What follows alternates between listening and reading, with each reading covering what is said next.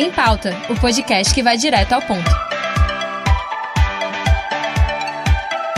Olá pessoal, eu sou Carlos Henrique Correia. E eu, Vitória Vasconcelos. Está começando mais um episódio do Em Pauta na Rádio Newslink. Xi Jinping foi reeleito para o terceiro mandato de secretário-geral do Partido Comunista Chinês. No cargo desde 2013, o líder vai ter mais tempo para consolidar o seu projeto político-militar.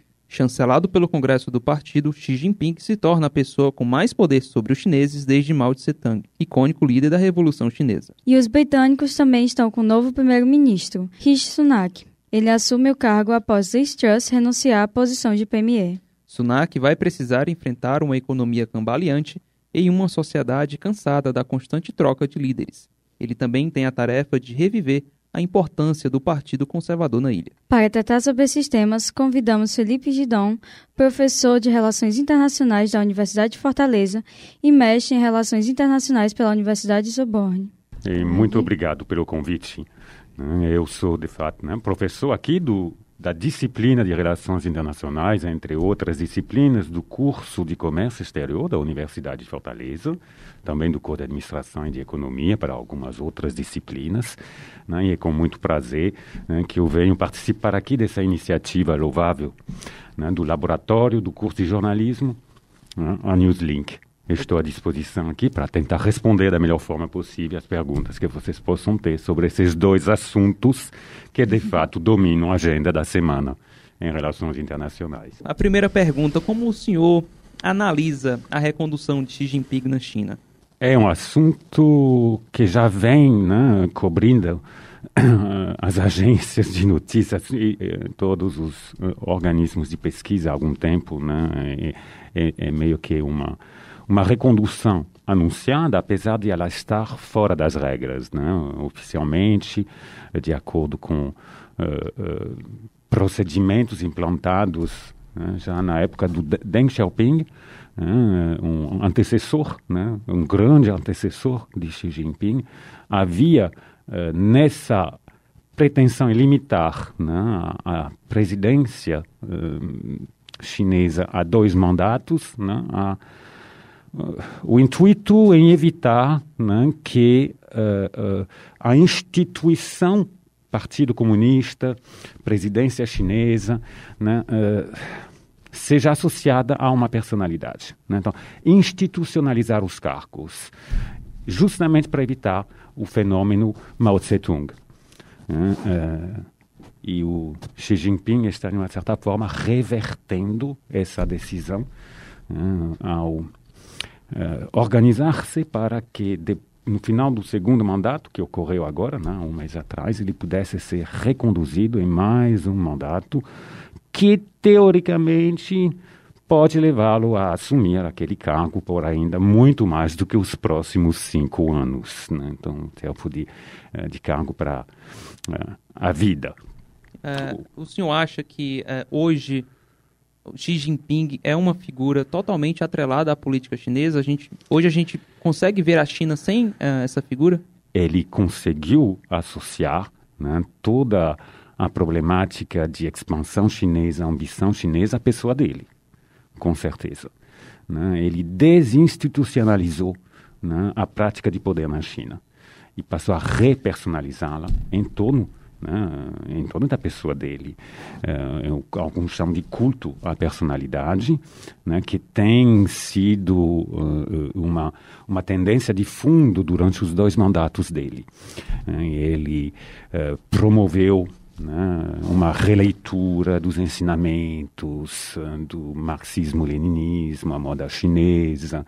Né, ele uh, fez uma revisão profunda das metodologias de trabalho do Partido Comunista, uh, uh, refundou as ambições chinesas em torno de uma data, né, de 2049, uh, promovendo um projeto que eles chamam de uh, rejuvenescimento da sociedade chinesa, o sonho chinês, enfim, tem várias expressões que giram todas em torno de uma mesma ambição, que é recolocar a China como primeira uh, potência mundial em absolutamente todos os quesitos né, de exercício de poder, seja na área econômica, que é a que a gente mais vê no dia a dia, né, mas também na área tecnológica, na área militar, na área política e até mesmo na área sociocultural, ou seja, a promoção de todo um modelo de organização de sociedade comparado ao modelo democrático que atualmente é o modelo uh, líder, é o modelo de referência que é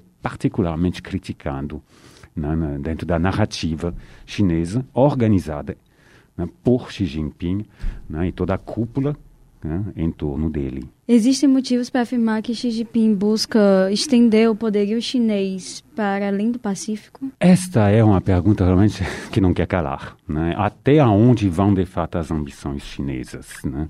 Quando digo que o Xi Jinping quer recolocar a China no posto de liderança mundial, e porque, de uma certa forma, a China já exerceu o, o, o, poder chinês considera que já exerceu essa função uh, na história humana. Uh, e, e, há inúmeros uh, testemunhos e estudos né, que mostram quanto a economia chinesa e a economia indiana eram, por exemplo, as duas economias né, de liderança no mundo até a Revolução Industrial, que inverteu totalmente uma tendência que era milenar. Afinal de contas, né, as famosas rotas da seda daquela época eram justamente para ir buscar as mercadorias refinadas, uh, as mercadorias que os ocidentais não sabiam uh, produzir. Né, tudo que era uh, tecnológico naquela época uhum. era do Oriente. Né, então havia essa dominância, tanto então, tecnológica, de inovação, econômica, demográfica né? e até mesmo de poderio militar. Afinal de contas, todas as grandes invenções, uh, uh, até mesmo da, da pólvora, né? que talvez seja uma das mais famosas, a tecnologia marítima, eram muito mais avançadas no Oriente do que no Ocidente. Né? Essa dominância oriental realmente acabou uh, sofrendo muito, entre aspas, as consequências do enriquecimento ocidental através dessa revolução que se conheceu no continente europeu e depois foi ampliado no continente americano, uh, tanto a nível econômico quanto a nível político. Então, um modelo econômico liberal, um modelo político democrático, pelo menos nessa parte do século XX, mas também, claro, né, o, o, a face negra, eu diria, dessa nova proposta de modelo de sociedade ocidental que foi o colonialismo, o imperialismo que subjugaram aquelas economias milenares, aquelas sociedades milenares, tanto na China quanto na Índia. E então essa vontade né, do Xi Jinping de re reverter, de uma certa forma, né, e recolocar, portanto, a China no centro, aquilo que ela, de acordo com a visão chinesa, né, sempre esteve e deveria voltar a ser naturalmente. Até o próprio nome China, em chinês, né, Zhongguo, quer dizer uh, o império do meio, o império do centro. Então está muito ancorado na cultura chinesa o fato de ter essa visão do a China no centro, né, o, o restante do mundo na periferia. O fato é que esse império chinês multimilenar sempre foi muito autossustentável, não precisando expandir a, a sua, o seu império, né, os seus raios de dominação fora do continente asiático. A situação hoje é bem diferente. Né. A capacidade de autossustentabilidade eh, daquela nação, podemos chamar de império, enfim, né, desse império moderno, né, do poder chinês, precisa dos recursos disponíveis nos cinco continentes. Não tem condições hoje da China simplesmente uh, uh, uh, voltar, voltar-se sobre si mesma uhum. ou, no máximo, em cima dos seus vizinhos mais próximos para garantir a sobrevivência da sua sociedade e, certamente, a sua dominância a nível internacional. Ela precisa, sim, expandir né, a sua capacidade de intervenção, influência, qualquer que seja, né, eh, nos cinco continentes. Então, eh, é claro que a prioridade máxima é o, a região pacífica, né, a região da Ásia, Ásia do Sudeste, Pacífico, tudo que a gente, que a gente chama de Mar do Sul da China, Taiwan sendo a joia, de uma certa uhum. forma, uhum. né, e a, a, a, a priorização desse plano. Mas se podem se dar o luxo de parar aí, aí eu já colocaria já assim, muitas dúvidas. Sim, né? a, a própria a China tem uma, influência muito grande é, sobre a, a, Coreia do Norte, né, e sobre Isso. esses outros países ali que compõem, a, a, a, fazem parte das suas fronteiras. Né? Então, o senhor acha que é, essa dominância também tende a... é uma dominância natural que já ocorre em toda, toda aquela região, mas que é de natureza, na maior parte dos países, de natureza econômica, financeira. Né? Uma metodologia de domínio é através da ferramenta econômica financeira. Né? Intensificar as trocas comerciais, gerar laços de codependência, mas que na verdade são muito mais efetivos no sentido de né, uhum. trazer esses países para dentro da, uh, da esfera de uh, domínio chinês. Então, todos os países da Ásia do Sudeste hoje, da Ásia em geral, da Ásia do Sudeste em particular, têm a China como primeiro parceiro comercial, mas essa, não, essa, essa constatação não se limita a essa região do mundo. Se a gente olhar aqui a América do Sul, a grande maioria dos países hoje tem a China como grande parceiro comercial. O, o primeiro parceiro comercial, isso inclui o Brasil. Isso também Sim. é uma grande novidade, que não é tão não há tanto tempo assim. Né? Então, essa ferramenta econômica tem sido muito eficaz, mas ela também tem as suas limitações. Né? Professor, e, o senhor entrou no tópico da nossa última questão é, sobre a China. Uh, a relação do, desse país asiático com o Brasil, na sua visão, ela tende a permanecer a mesma com, com o novo mandato de Xi Jinping? Ou, ou a, a, a, depender de quem vai ocupar o Planalto no próximo ano, essas relações podem se modificar? Ah, com certeza, sim. Uh, uh, quem for ocupar, sendo né, a recondução do presidente atual, o, o ex-presidente Lula assumindo nova presidência, isso com certeza terá consequências sobre o perfil, a qualidade do relacionamento entre os dois países.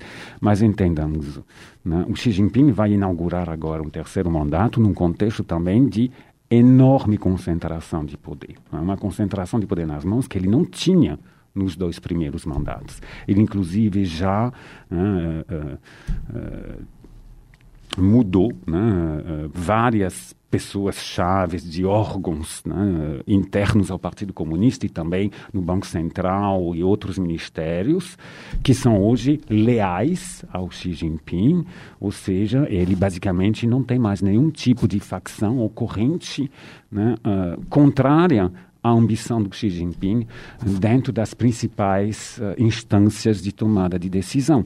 O que que ele vai fazer com esse poder todo? Né? Essa é a pergunta né? uhum. que, que é colocada hoje. Até onde ele considera que ele pode ir?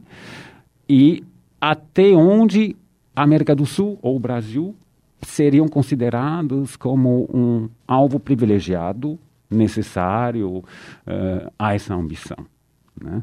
O Brasil tem um papel peculiar, com certeza, no contexto sul-americano. Assim, todos os países sul-americanos fornecem matéria-prima, aliás, de qualquer forma, a grande necessidade chinesa é o acesso à matéria-prima, seja por aqui, seja na África, seja em qualquer local. É, e é claro que no caso brasileiro, né, houve uma intensificação extraordinária da relação comercial baseada e basicamente dois produtos, né? soja e minério de ferro. Os dois essenciais uh, para a, a, atividade econômica, no caso do minério de ferro, em particular uh, na, construção civil, infraestrutura, que é um dos grandes eixos de desenvolvimento chinês escolhido nos últimos 15 anos, que inclusive está mostrando sinais de cansaço, dizer minimamente, uh, e soja bem, que é uma das bases alimentares para o, o, a sociedade chinesa, se não diretamente a população, mas ao gado, enfim, que depois é consumido pela própria população chinesa. Isso, com certeza, deixa o Brasil num, num uhum. papel de certo destaque.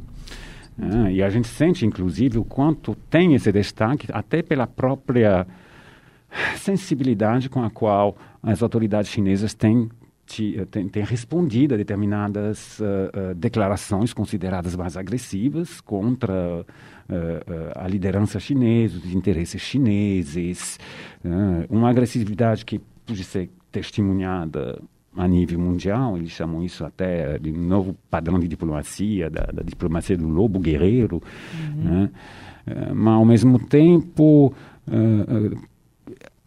demonstra que há sim um, um, uma, certa, uma certa preocupação chinesa em relação à condução né, eh, das prioridades brasileiras, que, querendo ou não, apesar de ser um grande parceiro comercial da China, é essencialmente um país ocidental em termos de valores. Uh, e aí vem essa, uh, esse atrito de interesse aqui mesmo, dentro da, da, do, contexto brasileiro. Né, e o que é que vai vencer? Uh, os valores ou os interesses? comerciais, diga-se de passagem. Né? E é claro que uh, a nova liderança vai ter de lidar com isso. Né? E são duas personalidades totalmente diferentes que vão encarar né? esse balanço entre interesses, necessidades e valores a serem defendidos né? de uma forma certamente muito diferente. Né? Eu não gostaria de antecipar nenhum tipo de aposta, uhum. né? mas é algo com certeza precisaremos olhar né, com muito cuidado. Acho que a gente também pode ver a cada dia que passa mais a figura do Xi Jinping é, é para os chineses o que Vladimir Putin é para os russos, né? Acho que é, é ah, sim, é muito, essa liderança. Ele vem ganhando é. Ele, mas ele trabalha muito, oculta a personalidade, né? Quem, quem circula lá, né, vê em todas as lojas de souvenir retratos do Xi Jinping, xícaras com Xi Jinping. Xi Jinping está em toda a esquina. Livros escritos oficialmente pelo Xi Jinping sendo distribuídos e a população chinesa encorajada a lê-los. Uhum. Né? Ensinamentos em relação a toda a doutrina do Xi Jinping uhum. sobre como a sociedade deve ser organizada. É um culto extraordinário à personalidade que lembra muito a época do Mao Tse-tung. Né? Que, de uma certa forma, uh, uh, foi alvo de crítica depois da morte do Mao Tse-tung. E a razão pela qual o Deng Xiaoping, na época, instaurou essa regra dos dois mandatos. E tem sido, tinha sido, tinha sido né? seguida até o Xi Jinping chegar e mudar totalmente por ser uma personalidade considerada assim de uh, uma ambição desmedida. A gente vai agora mudar de assunto. A gente vai falar de Reino, Reino Unido. Unido. É, como o senhor vê a sessão de Rishi Sunak ao cargo de primeiro-ministro? A situação na Grã-Bretanha é um caos. Uhum. É o mínimo que se possa dizer. Né? É, a Grã-Bretanha também carrega né, um, um, peso histórico muito grande, assim como muitos países europeus, mas eu diria que até, até a, a Inglaterra tem até um certo destaque, né? Ela foi a grande potência mundial ela, durante muitos séculos. Né? Isso, né? uns 150, 200 anos, ela foi a grande responsável, ela foi a colonizadora da Índia, ela foi a grande responsável pela debandada do Império Chinês no século XIX, famosas guerras do ópio. Claro que houve uh, outras potências europeias e os americanos participando, mas a liderança era inglesa. Ela tem, então, um peso muito grande nessa história recente. E, e, e, eh, como todos os países europeus, ela até hoje tem uma certa nostalgia, certamente, né? Eh, tem uma visão de si que ainda pertence, pertence mais ao, passado do que ao presente. Se vê talvez maior do que de fato é, mas enfim. Tem um sistema político extremamente tradicional, que muitas vezes tem sido alvo de, muitas, de muitos elogios pela sua estabilidade, confiabilidade, mas que hoje está mostrando sinais né, uh, uh, graves né, de desregulamento, né, de desordem, digamos, uh, já do Brexit para cá. O Brexit, de uma certa forma, foi o, o ponto de virada. Uh, por quê? Porque o Brexit ele foi uh, referendo, ou seja, vontade popular, vontade soberana da população inglesa, que ia contra os interesses da liderança política uh, da Grã-Bretanha. Né? Desde, desde então, a gente deu para sentir essa, essa quebra de representatividade entre uh, uma liderança política baseada em Londres, que vivia dentro, que continua vivendo meio que dentro de uma, uma, uma bolha, né? Eh, e o restante da população que certamente tem eh, sofrido consequências de decisões equivocadas eh, que possam ter tido tomadas a nível da liderança inglesa e da liderança europeia. Né?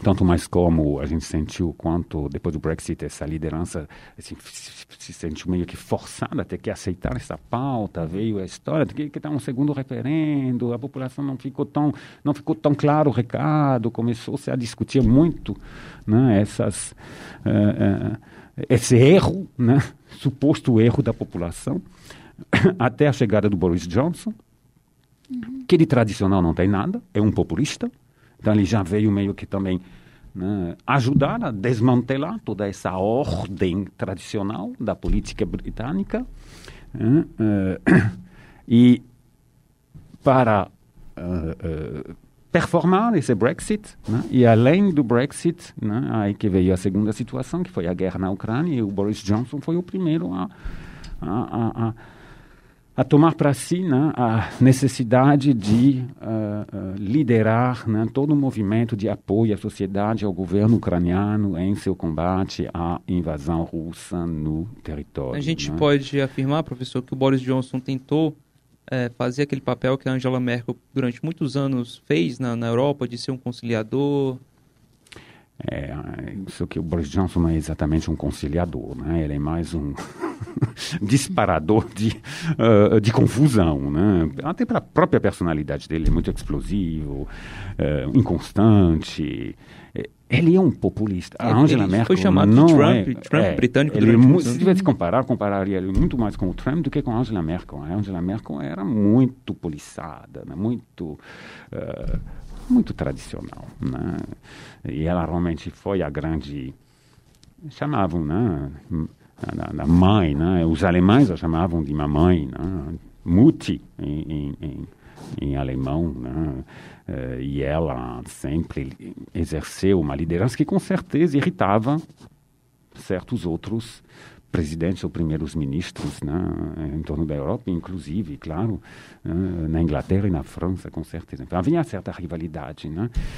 Mas o Boris Johnson, ele, ele, ele, de uma certa forma, então, performou o Brexit de uma forma meio espafalhatosa, né, escandalosa, gerando confusões atrás de confusões, que acabaram se voltando contra ele, gerando a situação que a gente teve em todo o ano passado, em meio à guerra na Ucrânia, que ele também decidiu né, pegar essa bandeira da defesa, uh, foi um dos que mais foi visitar o Zelensky uh, em Kiev, inclusive a última viagem dele antes de Uh, devolver o posto de primeiro-ministro foi justamente para o Zelensky um recado da necessidade de manter uh, essa essa guerra uh, manter a sociedade ucraniana, manter o governo ucraniano para que eles continuem batalhando em nome dos valores europeus, enfim, foi tudo apresentado desse jeito.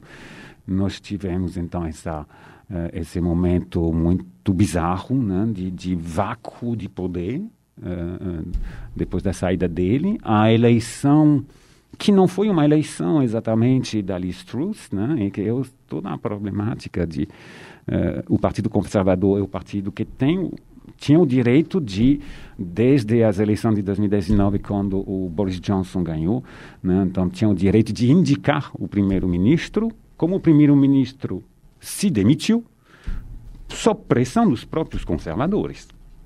Né? A grande pergunta era: devem ter novas eleições ou o Partido Conservador deve organizar uma eleição interna para poder eleger um novo representante do Partido Conservador. E claro que os conservadores escolheram a opção de não ir para as urnas e de, de resolver isso em casa. Né? E qual foi a história? Uh, uh, os membros do parlamento tinham um favorito, chamado Rishi Sunak. Mas, além desses membros do parlamento, entraram na votação para a decisão do próximo ministro né, eleitores do Partido Conservador. Uns 200 mil, alguma coisa assim não sei se chegou a 200 mil, 150 mil, mil membros do Partido Conservador. E eles escolheram a Liz Truss. Né? Alguns dizem que, de uma certa forma, isso desagradou a liderança conservadora, que aproveitou a proposta uh, uh, muito ousada né, da Liz Truss de baixar imposto para reativar a atividade econômica, que ela se apresentou meio como a nova Margaret Thatcher. Né? E o Banco Central tomou medidas exatamente contrárias àquelas que tinham sido anunciados pela Liz Truss, que gerou uma situação muito esdrúxula, onde o governo queria fazer expansão monetária ou uh, reativar a economia, né? e ao mesmo tempo o Banco Central promove uma uh, restrição monetária que gera um tipo de diminuição da atividade econômica. Então, isso só podia implodir, obviamente, o plano anunciado, e implodiu. implodiu muito rápido, ela teve que se demitir.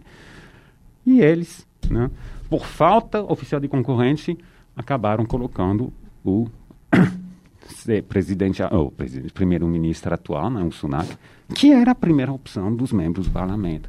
Alguns chamam isso de golpe mas aí eu não teria como afirmar nada, não estou nos corredores do poder para saber exatamente o que foi que aconteceu.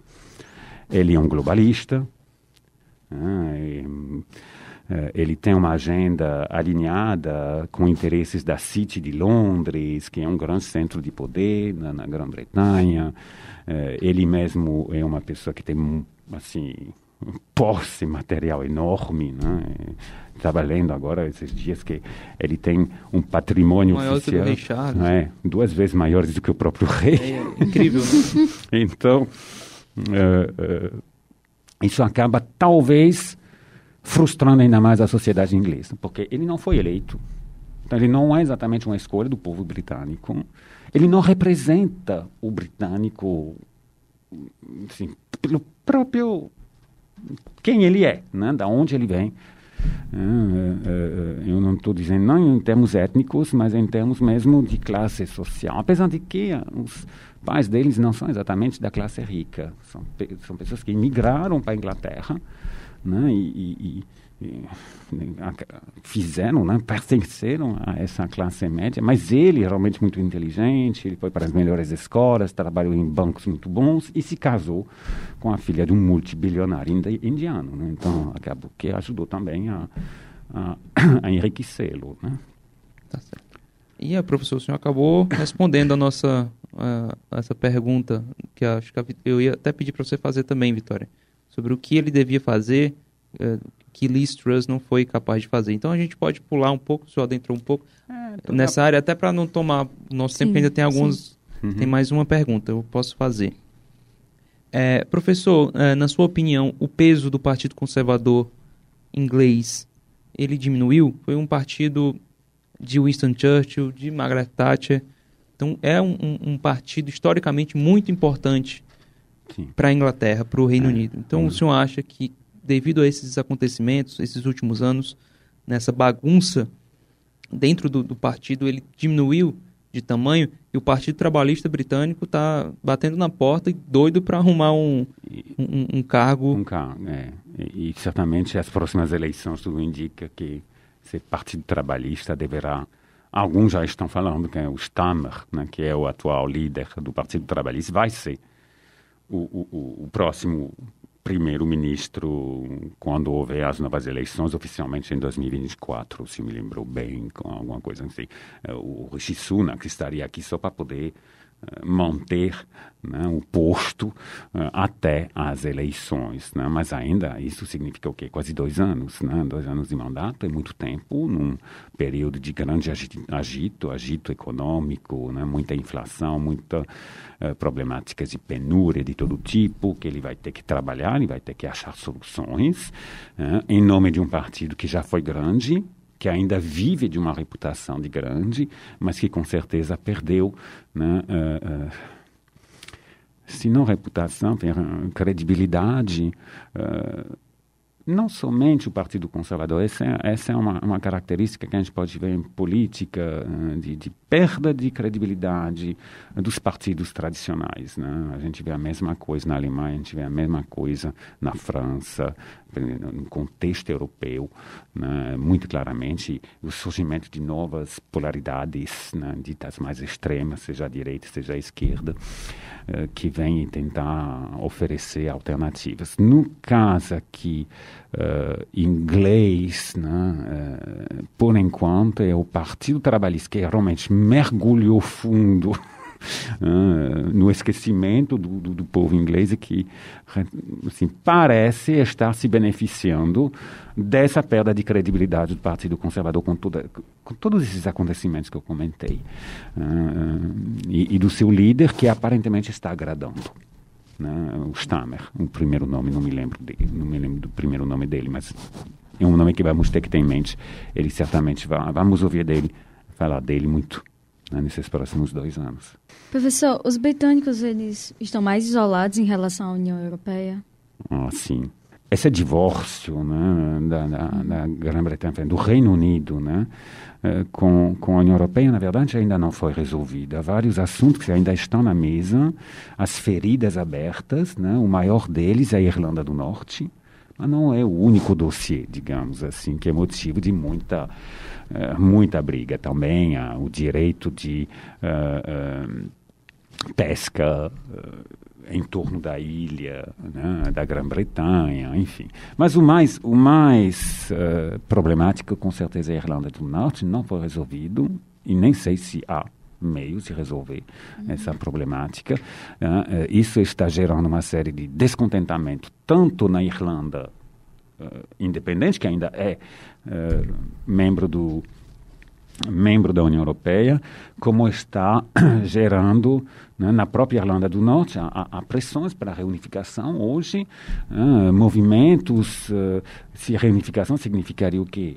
desistir de ser inglês né, e, e voltar a ser irlandês, o que acaba também né, dando asas a reivindicações escocesas, escocesas né, que estão voltando com muita força, querendo um novo referendo, né, exigindo um novo referendo, que a Liz Truss disse que nem ia pensar no assunto. Vamos ver o que o Rishi Sunak diz a respeito.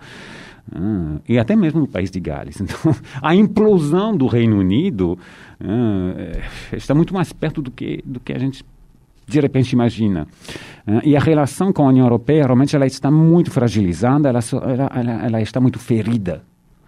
Uh, uh, tanto de um lado como do outro. Né? E, e, quem vai ter condições de reacomodar essa relação? Bom, eu diria que o Rishi Sunak talvez seja uma uma opção interessante, porque é do Partido Conservador, de uma elite que costuma ser pró-europeia, pró-União Europeia, pró-City, a City de Londres. É profundamente europeia. É, é, importante entender que a City sempre foi a grande praça financeira da própria União Europeia. A saída do Brexit foi meio que um, um trauma para, a City de Londres. Poder voltar, mesmo que indiretamente, a participar uh, da União Europeia uh, acabaria sendo, com certeza, uma agenda priorizada por, por essa elite que a qual o Rishi Sunak pertence, né? É, então, acredito que até em termos de jeito de ver as coisas, haja talvez uma, um alinhamento maior entre uh, ele e a, lider a, a, liderança europeia em Bruxelas e os principais representantes né, dos países europeus. Então, quem sabe né, não se consegue, pelo menos, ter algum diálogo mais construtivo quando comparado com a época do Boris Johnson, por exemplo. É isso, professor. Muito obrigado pela sua participação. O podcast teve na produção e locução Vitória Vasconcelos e Carlos Henrique Correia, gravação e edição de Kiko Gomes e orientação de Miguel Macedo e Kátia Patrocínio. Em Pauta, o podcast que vai direto ao ponto.